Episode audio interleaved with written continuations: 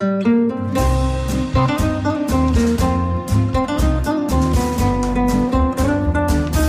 sind beste Freundinnen mit Max und Jakob. And I hope that you will find peace and love. Ich hoffe, du findest Liebe und Hoffnung und, und du wirst die Menschen aussprechen lassen und dich nicht lustig machen über meine Freunde hier. Der ultrasexuelle Podcast. Präsentiert von Mit Vergnügen. Hallo und herzlich willkommen zu Beste Freundinnen. Hallo.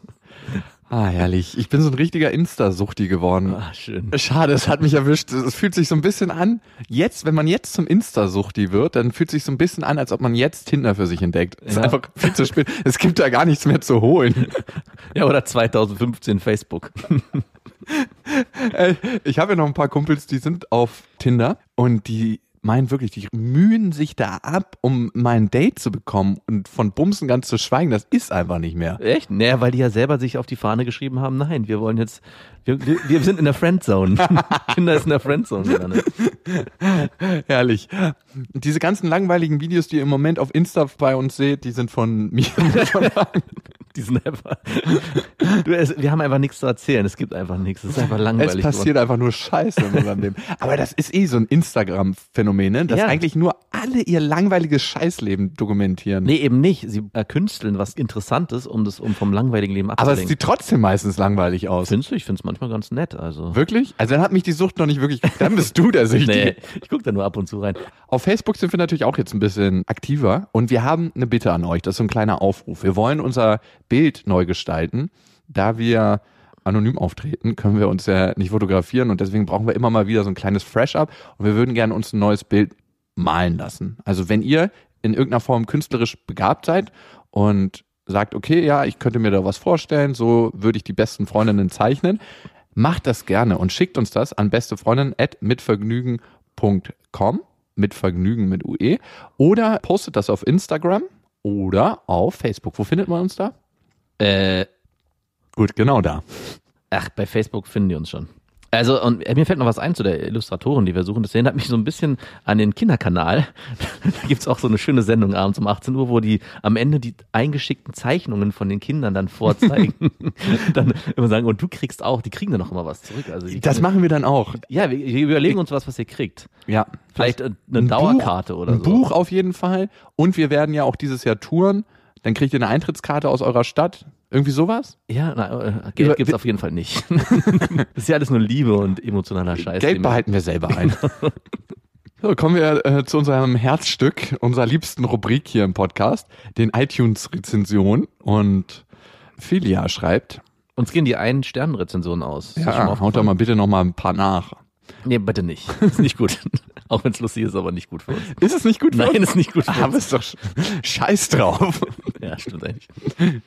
Ich habe sie alle gehört. Das ist so ein bisschen so, als ob irgendwie jemand sagt, ich habe sie alle gefickt. Das ist so ein bisschen, oder so ein bisschen Stalker-mäßig. Ich habe ihn schon überall gesehen. Ich weiß, wo er überall ist. Okay, zum Thema Stalker kommt jetzt während meines Sommerurlaubs sogar alle innerhalb von drei Tagen nochmal. Gott. Das macht uns Angst, aber du stehst nicht irgendwann in so einem langen Mantel vor uns und zeigst uns deine Brüste, die schon langsam der Gravitation Und so nachgegeben ein haben. Strap-on. so einen ekelhaften Strapon. In Olivenöl geseibt. So Jungs, jetzt geht's los. Jetzt geht's los. Ich finde es sehr spannend, offen Männergesprächen zu lauschen, die auch mal Tiefgang haben. Mal. da liegt die Betonung drauf. Vor allem Max Blick auf die Welt mag ich sehr. Jakob, sorry an dieser Stelle. Es kommt mir komisch vor, Menschen zu bewerten. Nervt mich einfach nur noch. Ey, bewerte ich so oft Menschen? Äh, Ich bin mir nicht ganz sicher, was du meinst. Ich glaube, sie meint die ganze Psychonummer mit dem Vaterkomplex. Das dauernde Analysieren und Schönreden. Meist ist es äh, nichts anderes, sei ehrlich. Ist einfach too much. Als ich äh, von der Schwangerschaft erfahren habe, musste ich einfach nur herzlich lachen. War das die direkte Reaktion auf deinen Brief am Ende?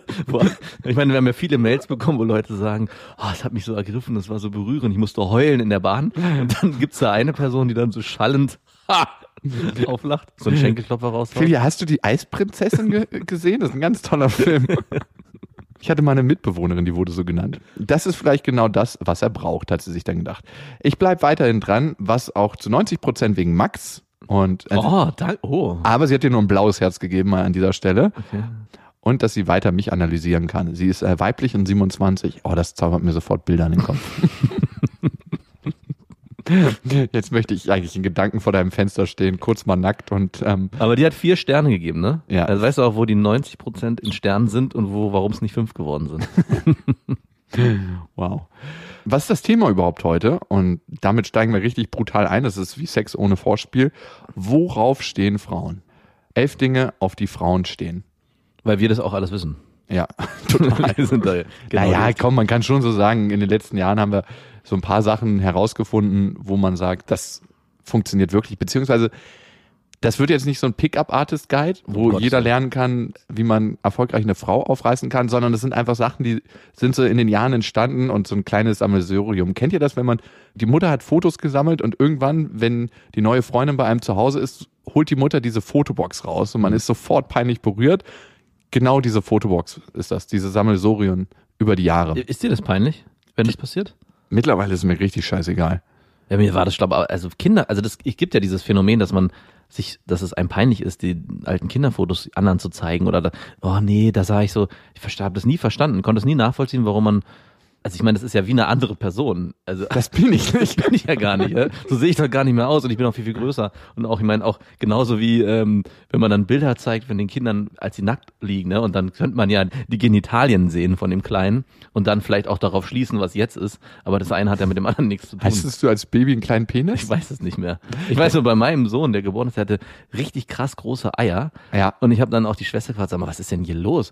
Da meinte sie nur, naja, das ist halt alles noch nicht in Proportionen. Genauso wie der Kopf auch viel zu groß ist. Oder hat sie dich nur einfach freudig angelächelt? Hm, ganz wie der Vater. Und dann hat sie sofort den Schritt gegriffen. Ah, wusste ich's doch.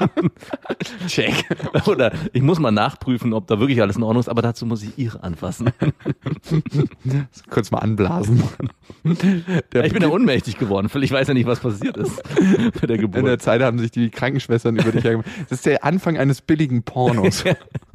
Boah, das wäre, ich glaube, so tief ist auch noch kein Porno gesunken. So direkt, so die, nach der Geburt. Also ich meine jetzt der Mann. Nee, also du warst schon wieder bei der Frau, kann es Ey, sein? ab wann hat man eigentlich nach der Geburt Lust, mit seiner Freundin zu schlafen? das, es dauert, aber es ist auch natürlich nicht gegeben. In der Mitte springt ein Fluss, ein toller Film, den ich euch dazu empfehlen kann. so, jetzt elf Punkte, die Frauen attraktiv an Männern finden. Jetzt mal wieder ein bisschen Ernsthaftigkeit hier rein. Ich, ich nehme gleich den ersten weg. Ja, bitte. Weil das passt gerade als Übergang. Vielleicht sollten wir noch dazu sagen, das ist nicht eine Liste von Frauen, die nur auf Arschlochmänner stehen, weil sie einen Vaterkomplex Ganz haben. überhaupt, das passt auch mein erster Punkt auch überhaupt gar nicht dazu. Ich wollte es nur mal sagen, weil manche Frauen sagen jetzt, vielleicht, nein, das finde ich alles scheiße, aber dann seid ihr vielleicht Frauen, die auf Arschlochmänner stehen. Wahrscheinlich. Ja, so wie wir So beide wir. sind. Und wir stehen auf Frauen, die auf Arschlochmänner stehen? ja, wir stehen definitiv auf Frauen, die auf Arschlochmänner stehen. nee, sag mal. Jetzt, Äh, das ist ein richtig, ähm, also ich sage ja, ich schlag die Brücke zu dem Thema von eben. Kinder halten. kind, oh, Kinderfreundlichkeit, könnte man auch sagen, ne? Nee, nee, nein, ich meine wirklich Kinder im Arm halten. Also nicht Kinder haben, um Gottes Willen. Das kann auch funktionieren, aber nur kurz das Bild, wenn irgendwie der, der Onkel auf der Hochzeit oder so mal kurz das Kind von dem Bruder hält und das also nur so. So ganz lieblos und das dann nee, wieder Nein, eben nicht. Und kurz sieht, wie, wie gut er das halten kann. Nur kurz den Moment. Der erfahrene Griff wie zum eigenen Penis. Was? Ich, ey, das ist ja letztens schon so ein Ding geleistet. Was ist da los? Ich weiß auch nicht. Schneidet das bitte in Gedanken raus. Das sollte jetzt nicht in die falsche Richtung gehen, aber wenn ich es hören würde von jemand anders, würde ich auch sofort denken, was für ein widerlicher Mensch. Wo, wo kann ich hier diesen Podcast reporten? iTunes bitte. Sie möchten diesen Podcast melden? so war das wirklich nicht gemeint. Pfui, ey. Ja, schlechtes Bild. Ich versuche immer Bilder zu zeichnen, aber das ist mir definitiv misslungen. Ja, du wolltest einfach Natürlichkeit präsentieren. Ja, Alter. Das ist einfach eine natürliche Bewegung. so wie Male nach Zahlen, wenn man immer nur so die, die, die Zweierschritte verbindet und auf einmal entsteht irgendwas Hässliches. Aber ich weiß, was du meinst mit dem Punkt Kinder halten. Das habe ich unter kinderfreundlich und so ein Händchen für Kinder einfach, dass man so eine warme Ausstrahlung hat, dass Kinder sich von einem angezogen fühlen, aber auf eine positive Art und Weise. Sorry, wir kommen da nicht mehr raus. Ja, also der Spielonkel. Und auch, wir gehen einfach in die Tierrichtung und auch ein Händchen für Tiere. Die schlagen hier die Brücke. Wir retten uns hier mit den Tieren. Sodomie bringt uns hier aus dieser Nummer sicher raus. Aber DMX für, der hat ja das mit Hunden getrieben, ne? Und der kriegt dieses X gonna give it to you. Gonna give it to you. Ganz anders. Wenn ihr nächstes Mal im Club seid und X gonna give it to ya. Da habt ihr hoffentlich ein Bild. Okay. Es, aber da gibt's so ein, ich meine, ich weiß nicht, ob es hier reinpasst, es gibt ja dieses Video, das habe ich selber nie gesehen können, von so einem Typen, der sich von einem Pferd anal nehmen lässt. Dieses Pferd ist nämlich ausgerottet, hat, eigentlich haben die so eine Sicherung angebracht und der hat ja so einen, weiß nicht, so einen 50 Zentimeter Riesenpenis, so ein richtig schöner Hengst und der ist irgendwie ausgerutscht und hat ihn halt von innen zerstört. Also kein schönes Bild. Oh Mann, Leute hören das vielleicht beim Essen hier. Ey. Widerlich. Aber das war eine ganze Truppe, das soll so bei New York passiert sein und die haben sich immer mit Pferdepheromonen eingeschmiert und sind dann auf die Koppel gegangen. Komm, wir gehen Kuppel. heute reiten. Wir gehen heute auf die Kuppel. wow. Okay, ähm, ich habe einen weiteren Punkt und der passt einfach. Das ist ein schöner Übergang. Einfühlsamkeit. Oh, traumhaft. Aber es muss immer eine gute Balance sein, finde ich, zwischen Härte und Einfühlsamkeit. Mhm. Also manchmal hat man auch gar keinen Bock als Mann auf diesen ganzen einfühlsamen Kram und ist einfach so voll, als ob man so ein Gefäß ist, was heute genug mit Einfühlsamkeit gefüllt ist. Weißt du, was ich meine? Genau, richtig, ja, richtig, ist genug eingefühlt worden. Ja. Und dann macht man einfach sein Ding. Und ich glaube, das schafft auch eine ganz schöne Spannung zwischen Mann und Frau. So eine Polarität, die es einfach gibt zwischen Mann und Frau. Also ich glaube auch, es kann auch manchmal genau das Gegenteil sein von nicht einfühlsam. Also dieses Das brauchen manche, manche ja, Frauen auch dass so richtig so ein Aufreger kommt. So von wegen, ich verstehe nicht, also dass sie sich so richtig aufregen können bei ihren Freundinnen oder wo auch immer, dass er das wieder nicht verstanden hat und das dann auch, und danach gibt's natürlich den guten Versöhnungsex, vielleicht, äh, kommt immer Ja. drauf an. Dann Man on a Mission habe ich als dritten Punkt. Also Männer, die auf einer Mission sind quasi, also die ein Ziel haben in ihrem Leben. Manchmal wird das in unserer Gesellschaft mit viel Geld assoziiert, mit einem teuren Auto, dass er irgendwie was macht in seinem Leben. Aber ich finde, es ist nicht dasselbe. Also ein Mann, der irgendwie einen Purpose hat, also eine Mission. Ja, Also, nur eine Aufgabe. Ja, der- oder ich glaube, es muss auch nichts Großes sein. Also ich manchmal glaube ich auch so ein richtiger, so ein gestandener Handwerker, der seinen Beruf Mhm. gut ausführt, der bringt auch viel Attraktivität mit sich. Einfach nur, weil er die Sachen, die Sachen einfach macht. Ja, das ist ein Ja. richtiger Macher. Ja. Und ist dann auch egal. Ich würde gerne mal zu dem Auto zurück. Ich habe ja so einen richtigen, eine schöne Familienklitsche und ich habe mir jetzt von meinem Bruder den, das Auto ausgeliehen, das ist ja so ein etwas sportlicheres. Eigentlich dachte ich ja, ich bin von diesen ganzen materiellen Dingen komplett frei, aber so, es ist schon manchmal auch ganz geil, so ein bisschen. Ey, ganz ehrlich, der die Bruder hat so ein krasses Prollauto, muss man einfach sagen. Obwohl ich jetzt auch überlegt hatte, mir so einen alten Oldtimer Merzer zu kaufen. Ja. Das ist auch ein absolut prolliges Auto und überhaupt nicht umweltbewusst. Und dann dachte ich mir, ich fahre den ganz selten, dass es nicht so schädlich ist für die Umwelt. Aber irgendwie ist es schon ein geiles Gefühl, so eine richtig alte 80er Jahre Zuhälterkarre zu fahren. Es hat was Mächtiges. Es ist so, als ob man sein Pferd an die Tankstelle führt. Ja, es, also ich kann es auch absolut nachvollziehen. Ich bin kurz eingetaucht mal in dieses Gefühl von, ja, ich weiß nicht, Luxus ist es ja nicht, aber so von, ja, von künstlicher Schwanzverlängerung. Obwohl mir das Auto von meinem Bruder immer peinlich war, wenn ich es gefahren bin. Weil das hat, man muss es einfach sagen, es ist ein weißes Auto mit weißen Felgen. Schön. Das perfekte Hochzeitsauto. Wenn man hinten rauskommt aus den Sitzen. Sozius, das gibt's ja nur ganz selten. Das ist nicht für Kinder gemacht, das Auto. Das Ja, merkt man auf jeden jeden Fall. Ich zeig dir mal das Auto später, wo ich dran gedacht Ja, bitte. habe. Oder post es doch bei Instagram. Ja, voll. Na, wirklich. Und ihr stimmt ab, ob ich mir das holen soll oder nicht. Wie prollig kann bitte so ein Podcast werden, wenn wir sowas machen würden? Das hat überhaupt nicht so prollig. Doch, mir ist sowas Keiner hat weiß, was für ein Auto du meinst. Du musst, ich würde es gerne sehen. Ich würde Ja, gerne nachher bei Instagram dir folgen. Fol- Folgst du dir eigentlich selber bei Instagram? Folgst du Ich bin noch nicht mal selber Folgst bei du beste Freunde bei Instagram? Nein, ich bin ja nicht selber bei Instagram. Ja, ich soll ich mir da selber folgen? Wir, wir teilen uns beide den gleichen Account. Es ist, als ob wir uns eine Frau teilen. Ey, glaubst du, es würde mehr Schwung in die Beziehung bringen, wenn wir uns quasi unsere Freundinnen teilen würden? Das hat, nein, das hatten wir auch schon mal. Das kann nicht schon wieder. Du willst einfach nicht rein gedanklich. Doch, doch, da waren wir schon drin, schon tief. Okay, gut. Man on a Mission, Punkt 3. Punkt 4. Punkt 4 ist bei mir Aktivität. Es geht in in eine ähnliche Richtung wie Man on a Mission. Mhm. Aber ich finde, in so der Kennenlernphase, finde ich, ist es, also so ein, so ein Couch-Potato will keiner haben. Da geht es auch nicht darum, dass man eine, wirklich eine Aufgabe hat, die irgendwie erfüllend ist, sondern dass er einfach Bock hat, was zu unternehmen. Ja, Ob es auf Party gehen oder sportlich sich betätigen, alleine oder mit anderen, aber dass man zumindest das Gefühl hat, der sitzt nicht nur zu Hause rum, sondern der macht auch was. Also der, Ja. ist, der ist in Bewegung. Mhm.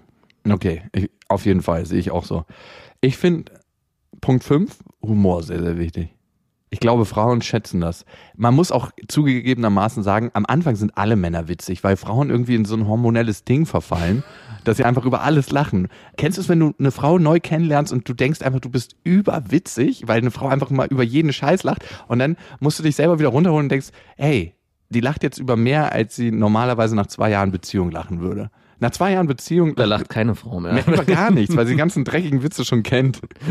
Man ist ja wie so eine Schallplatte, man kann die maximal umdrehen und dann ist auch vorbei. Und dann kann man wieder die Seite A spielen, Seite B, Seite A, Seite B. Man erlebt ja auch nichts mehr, dass man irgendwie Nee, nee. neuen Humor dazufügen kann. Das ist wirklich so ein Altherrenrepertoire, was man sich irgendwann zusammengestellt hat. So eine Best-of-Show, die man, die Abschiedsshow, die man Jahre über Jahre spielt. Howard Carpendale-Humor ist das. So, wir sind bei Punkt 6, glaube ich schon, ne? Mhm. Ich finde, oftmals mit Humor gepaart ist Intelligenz. Und ich wundere mich, auf was für eine Dumpfbacken sich manche Frauen einlassen, wo ich mich frage, so, boah, alter Schwede. Ich wollte gerade sagen, ich glaube, das ist erstmal augenscheinlich gar nicht so wichtig. Also natürlich. Wirklich? Also es darf nicht so eine krasse Dumpfbacke sein. Aber es muss auch kein hochintelligenter, weil was passiert bei hochintelligenten Männern, die sind oft sehr, sehr verkopft. Und Das meine ich nicht. Ich meine eine breit gefächerte Intelligenz. Und damit meine ich auch eine emotionale Intelligenz. Also ich meine nicht diese rein äh, mathematische Intelligenz. da würde ich aber gern, dass du das nur auf Intelligenz beziehst, weil wir hatten ja schon Einfühlsamkeit und das würde ich gern eher gleichsetzen mit emotionaler Intelligenz.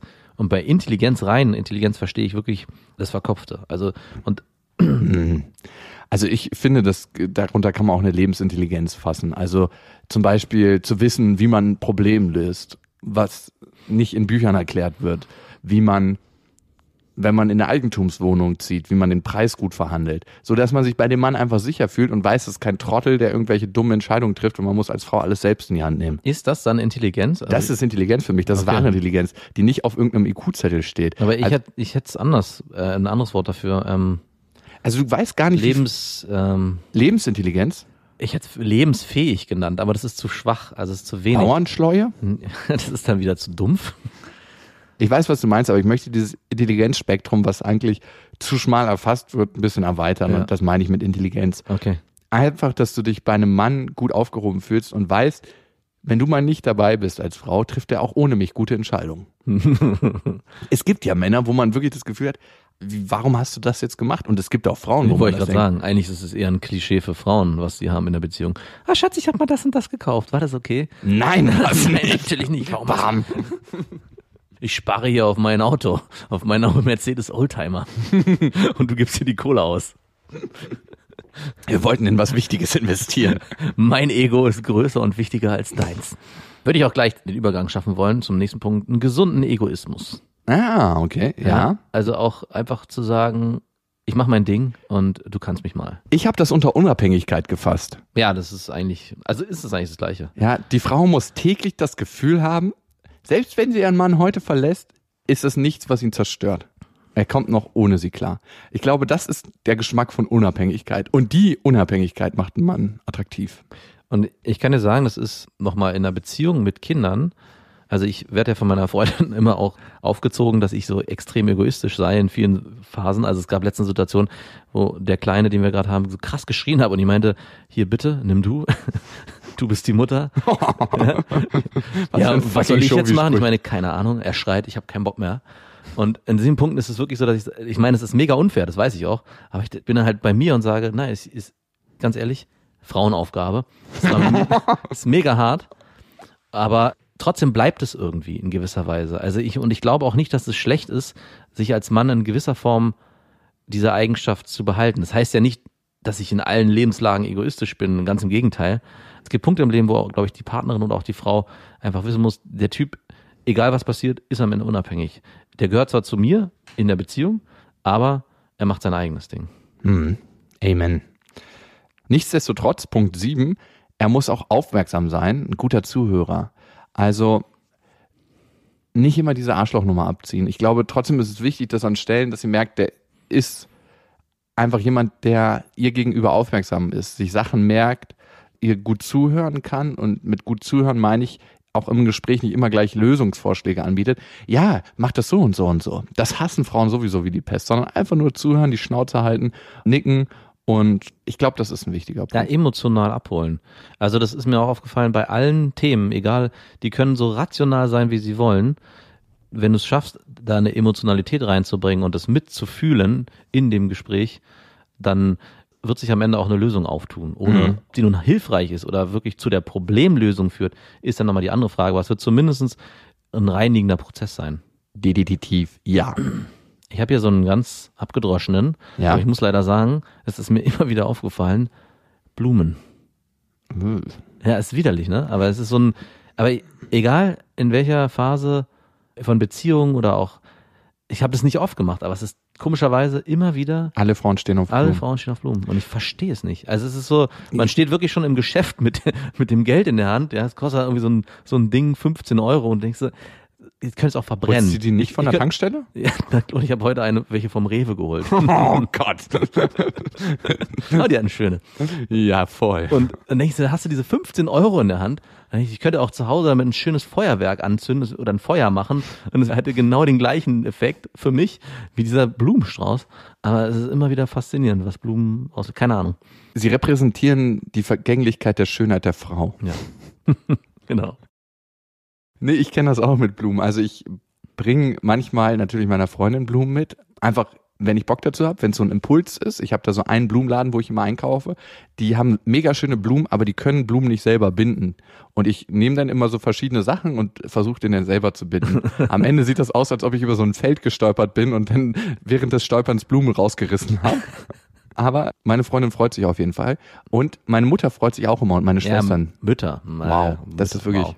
Ja, ich finde das auch eine schöne Geste irgendwie, auch an die Mutter manchmal Blumen zu. Genau, wir haben ja nicht festgelegt, worauf stehen potenzielle. Worauf stehen Partner, Mütter? Sondern Frauen, und dazu gehören ja auch Mütter. Jetzt wird schmutzig. Punkt 9. Handwerklichkeit finde ich ist ein sehr, sehr Mhm. wichtiger Punkt. Also wenn ein Mann nicht irgendwie fähig ist, eine Lampe aufzuhängen oder was im Haus zu reparieren, ich finde, das hat immer was krass Unmännliches und das ist ein richtig krasser Abturner. Ja. Irgendwie ist das was Biologisches, dass man das in irgendeiner Form können muss. Wobei ich auch sagen muss, ich finde es auch sehr geil mittlerweile, wenn Frauen es auch können. Mhm. Also wenn man nicht an dem Punkt ist, kannst du mir mal, also oder auch hier so ein Glas aufdrehen, ja, wo ich das verstehe ich sowieso immer nicht. Ich meine, ja, es gibt manchmal Gläser, aber so, ernsthaft, ja, ist das jetzt wirklich nur wegen der Symbolik? Du gibst mir, Ach, macht das deine Freundin? ja, ja. Ah. Und dann denke ich mir so, ist das jetzt hier wirklich nur die, der Ja, ja, Symbolcharakter? Ich gebe dir das Glas und die, ja, wissen ja alle, was irgendwie dahinter steckt. Aber ich finde es auch geil, wenn eine Frau selber Sachen auch handwerklich dann selber machen kann, ey. Und wenn es nur der Ikea-Schrank alleine aufbauen ist, ohne am Ende irgendwie alle 50 Schrauben übrig zu haben, das reicht mir schon. Du musst gar nicht groß irgendwie ein Loch bohren oder Decke abhängen und Lichter verbauen sein. es hat auch seine Grenzen mit der Handwerklichkeit. Und man hat einen viel größeren Bezug zu Sachen. Ich habe schon mal im Podcast erzählt, warum mag man Ikea-Möbel so gerne? Weil man sie selber aufbaut und in dem Moment einen anderen Bezug dazu aufbaut. So als ob man seine eigenen Kinder, die baut man auch ein Stück weit selber auf und Ja. andere Kinder nicht so mag wie die eigenen. Und ich habe das gemerkt, ich habe bei mir so eine Altbautreppe renoviert und jedes Mal, wenn ich auf dieser Altbautreppe ausrutsche, habe ich trotzdem ein gutes Gefühl. Ich mir denke, ja, die hast du so glatt gemacht. Die habe ich so richtig schön runterpoliert. Es macht nichts, wenn du mir einen Arm brichst. Du bist aus meiner Rippe entstanden, liebe Treppe. Du aber mal ganz ernsthaft, weil du gerade sagst, weil du gerade mit deiner Treppe in Du-Form sprichst, wenn man mit Holz arbeitet und irgendwas damit macht, hat man am Ende wirklich das Gefühl, da steckt was von einem drinne. Ja, und da ist Persönlichkeit entstanden. Es fühlt sich auch richtig geil an, so ein richtig geiles Holzstück. Das ist wie so eine weibliche Brust. Und man, ich meine, es gibt ja viele Parallelen. Man kriegt ab und zu Splitter von Holz. Und Frauen hinterlassen ihre Narben. Und Splitter, ich finde Splitter schöner als Namen.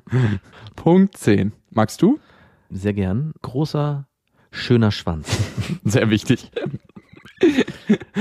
Besonders wenn man in der Sauna ist, dass kurz, man merkt, also, dass so ein Blick streift und dann kurz stehen bleibt, ähm, so kurz sich den Mundwinkel nach oben ziehen und dann so weitergeguckt wird. Dann weiß man, man ist auf der guten Seite. Man ist auf der dunklen Seite der Macht. So sich auch richtig schön breitbeinig auf die Saunabank ohne Handtuch hinsetzen. Ja. Dass dann auch von hinten nochmal, selbst wenn man von oben guckt, man von hinten unter die Beine noch das Geschwängel sieht. Kennst du diese Glockenspiele? Äh, ja. Ich stelle mir gerade vor, der ekligste Platz in der Sauna ist ja eigentlich unter den Bänken, ne? Ja. Wenn man da irgendwas verliert und da drunter krabbeln muss. so, dass jemand halt ein Glockenspiel hat und er weiß, wenn er an deinem Dödel zieht, das ist die tiefst klingende Glocke. ja, gutes Bild. Ding, ding, ding, ding, ding, ding, boom, boom. Ich glaube, es ist einfach so ein schöner Bonus am Ende, wenn man die Hose aufmacht und da ist ein richtig großer Lachs drin. Ja. Also nicht zu groß, nicht jedes Mal so, dass man unter Schmerzen Sex haben muss, aber schön ausfüllend. Und auch schön von der Optik. Also nicht so, ein, so eine so krumme Gurke, So einen krummen Hannes, ja. ja, der immer direkt am G-Punkt vorbeisteuert. We- Weder links noch rechts, noch nach oben noch nach unten. Ohne drei. Obwohl es natürlich alles gibt und auch nicht schlimm ist am Ende. Ja, wollen mal natürlich. relativieren. Ja. Ja.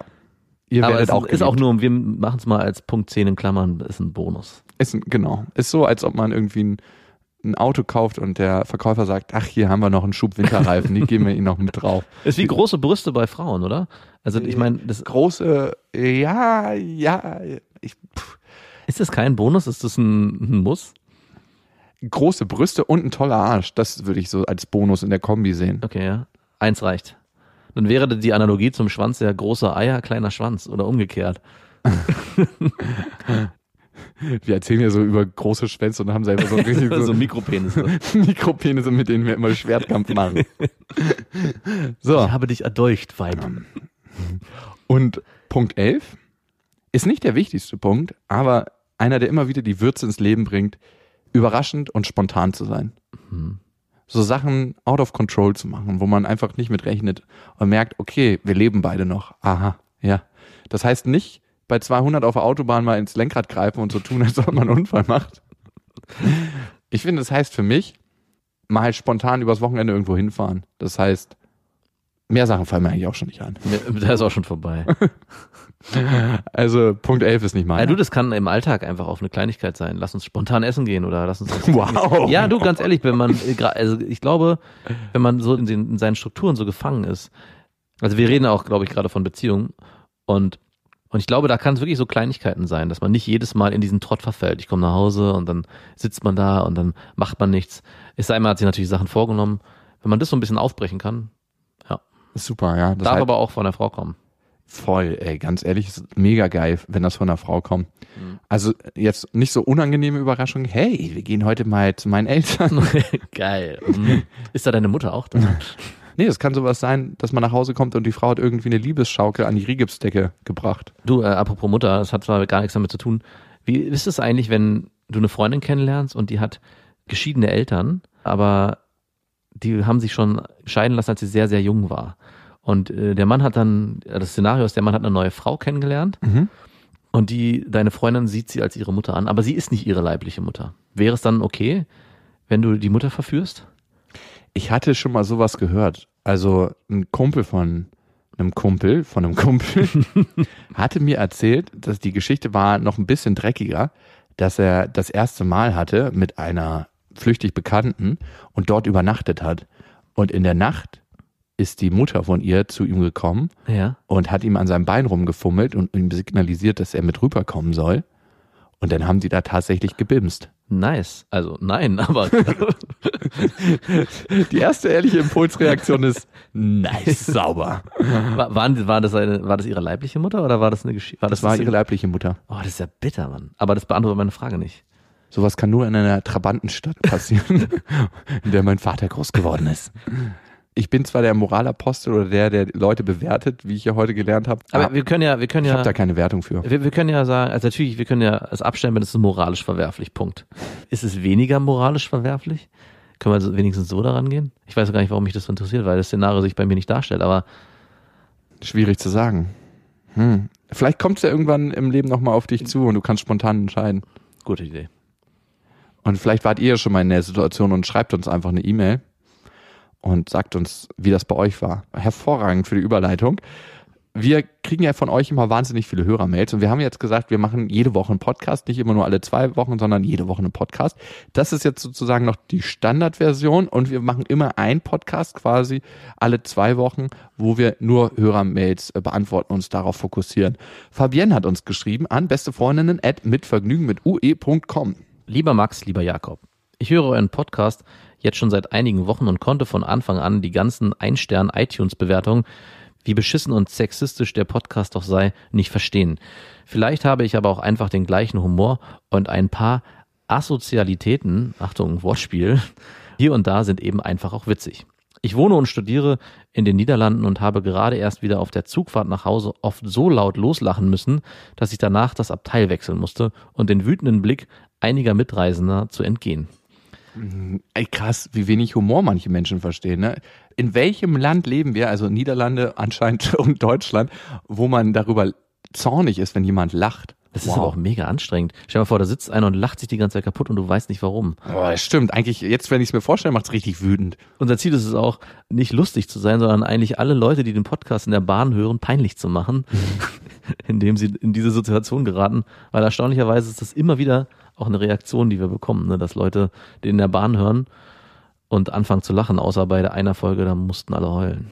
Ich hatte eigentlich nie das Gefühl, dass wir in irgendeiner Weise lustig sind, aber ohne Scheiß jetzt mal. Nein, ich auch nicht. Weil ich finde dich nicht lustig. Jetzt schreibt sie weiter. Ich habe zwar nicht äh, Psychologie studiert, aber da meine Mutter Psychologie zu ihrer Lebensaufgabe gemacht hat, weiß ich selber sehr viel über Kindheitstraumata, Vaterkomplexe und bla bla bla. Mein Vater ist an Drogen gestorben, als ich noch sehr klein war. Und ich habe herausgefunden, dass genau das mir das Gefühl gibt, mich beweisen zu müssen, dass ich nicht genug bin und einfach so geliebt werde, wie ich halt bin. Da die Liebe der Eltern ja die größte ist, die es gibt, ergo mein Vater hat mich nicht geliebt, weil er sich für die Sucht entschieden hat. Heute weiß ich, dass das Quatsch ist, dass mein Vater krank war und man eine Krankheit nicht mit Liebe aufwiegen kann. Obwohl ich das aber weiß, habe ich große Probleme, dies mit Männern umzusetzen und suche mir automatisch immer Typen, die mich nicht wirklich wollen, damit ich in der Situation bin, mich beweisen zu müssen. Jetzt bin ich 25 Jahre und kann sehen, wie sich dieses Muster durch Dating und Beziehungen der letzten fünf Jahre zieht. Immer etwas anders. Einmal war ich auch zweieinhalb Jahre in einer Beziehung, aber insgesamt immer das Gleiche und immer der gleiche Stiefel. Und ich weiß, dass ich mir das selber kreiere, mitunter durch mangelnde Selbstliebe, die ich durch Fokus auf mein Äußeres kompensiere, was nichts Schlechtes ist. Welches dann wieder durch die nächste gescheiterte Beziehung, Affäre gedrückt wird. Aber irgendwie komme ich nicht raus aus diesem Teufelskreis. Was kann ich tun? Puh. Jetzt nochmal was Leichtes zum Ende. ja, wirklich. Ich habe mich ein bisschen schwer getan mit dem Mittelteil, als sie meinte, dass sie das versteht, dass ihr Vater einer, einer Krankheit erlegen ist und sie deshalb nicht lieben konnte.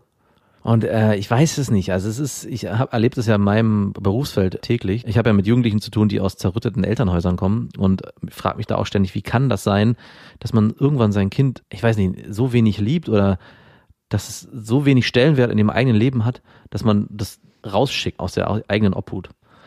Und zu sagen, da hat jemand eine Krankheit, klar, Drogenkonsum wird ja auch als so Sucht wird ja auch als Krankheit ab einem bestimmten Punkt bezeichnet. Trotzdem merke ich, wie sich in mir so ein Widerstand auftut. Und ich glaube, vielleicht hat es auch eine Berechtigung, dass dieser Widerstand entsteht. Da ich äh, schon glaube, dass es so einfach ist es am Ende nicht zu, zu rechtfertigen. Es gibt einen guten Grund dafür, dass sie nie gelernt hat, sich wirklich selbst zu lieben, wenn der Vater am Ende sie so, so abgewiesen hat mit seinem Verhalten. Ja, ich glaube, da gibt es so ein paar Sachen, die da reinspielen. A, wollen wir als Menschen einer Sache immer einen Stempel aufdrücken. Das ist so und so und mhm, ähm, genau. das ist ein Kranker und der ist so und so, einfach um emotional damit auch ein Stück weit abschließen zu können.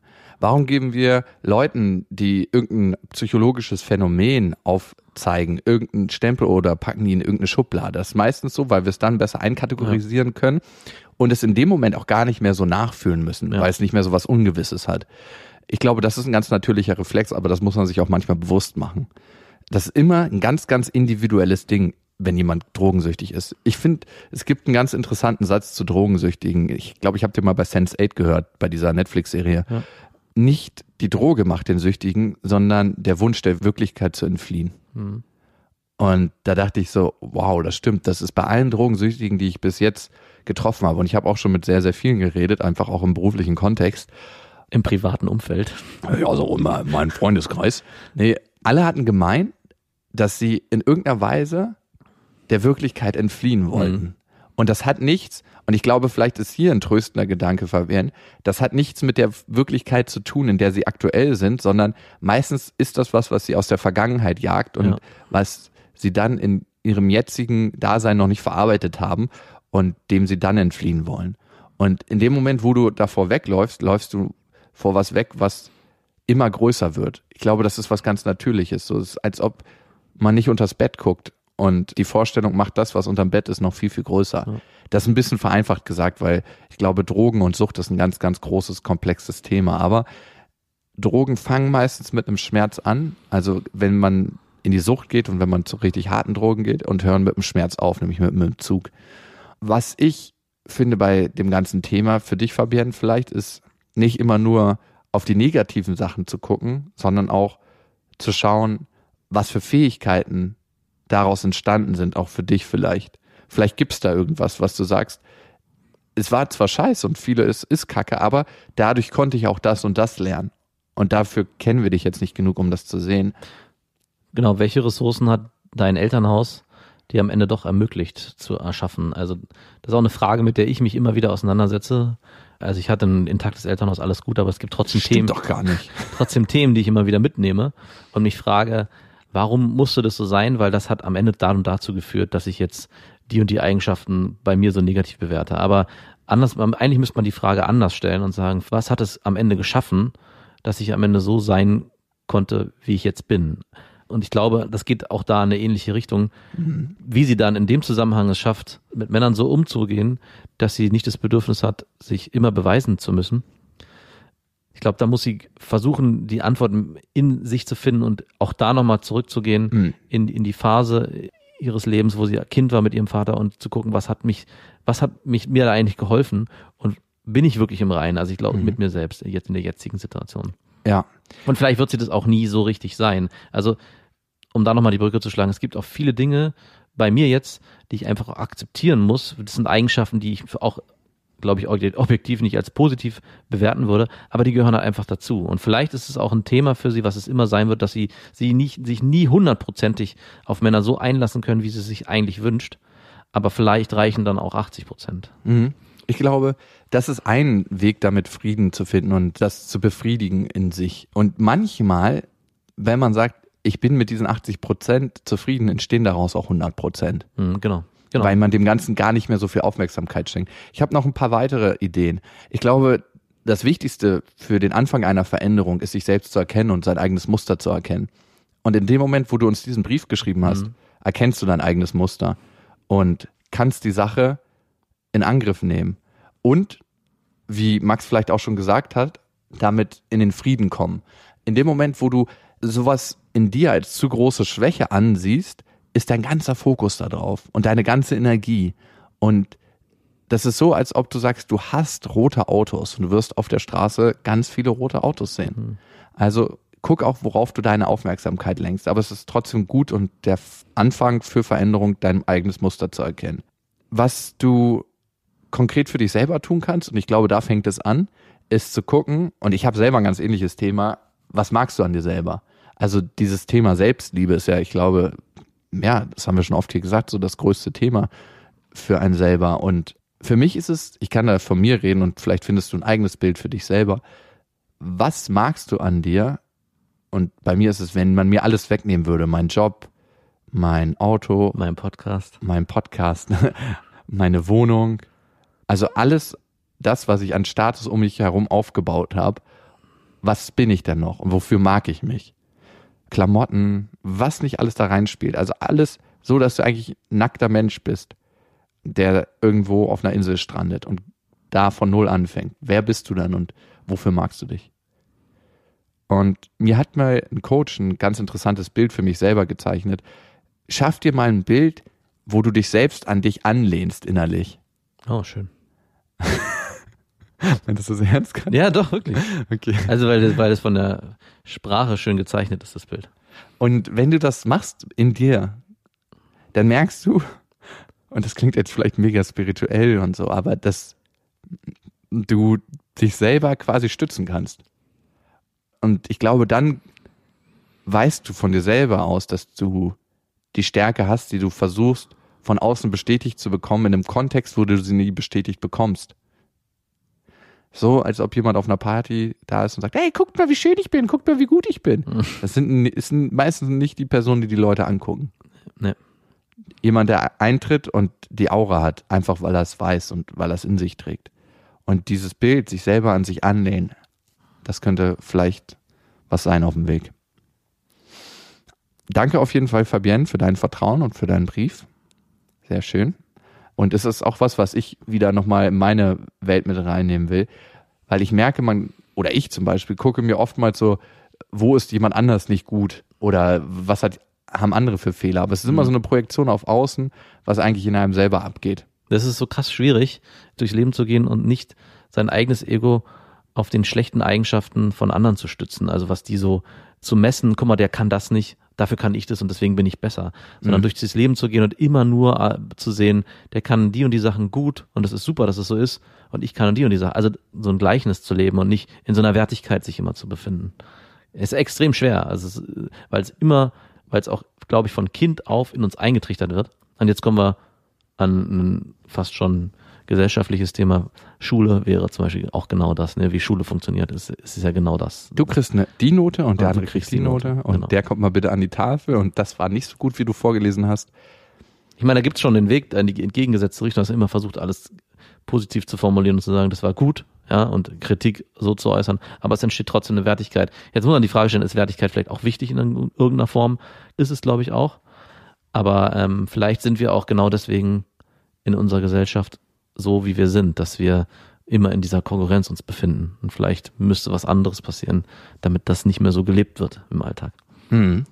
Ich nehme das Bild mal mit nach Hause und ich finde das ein interessanter Gedanke auf jeden Fall. Also auch gerade wie ich meine Umwelt sehe, wie ich meine Mitmenschen sehe. Wenn ihr mal ein Wunschthema habt oder ein ganz eigenes Thema, was euch gerade beschäftigt, schickt uns das gerne an bestefreundinnen at mitvergnügen mit ue.com. Wenn ihr schlechte oder gute Zeichner seid, schickt uns gerne ein Bild von euren Zeichnungen an dieselbe E-Mail-Adresse oder postet es auf Instagram oder Facebook. Wir würden uns sehr freuen. Und es gibt auch eine kleine Überraschung. Was haben wir uns noch nicht überlegt? Genau. So ein Spontanbesuch bei einer Person eurer Wahl, die wir dann den ganzen Tag terrorisieren. Vielleicht kommen wir auch vorbei. Wir holen uns das persönlich. Wir holen uns das persönlich ab. Ohne Masken. Das ist eine Drohung. Ähm, ihr könnt uns natürlich auch abonnieren auf Spotify, dieser Soundcloud und iTunes. und wir haben eine neue Homepage. Genau, die ist auch ganz einfach, die heißt bestefreundinnen.de. Geil. Also in diesem Sinne, egal wo ihr gerade seid, ob ihr ob ihr euch einen Finger im Po steckt, ob ihr gerade auf Toilette sitzt, ob ihr gerade kocht, putzt oder strickt Oder joggen geht. oder einschlaft. Ihr versucht gerade einzuschlafen hoffentlich und es gelingt nicht. Bis dahin, wir wünschen euch was. Mit Vergnügen präsentiert Beste Freundinnen mit Max und Jakob. Jetzt auch als Abo auf iTunes.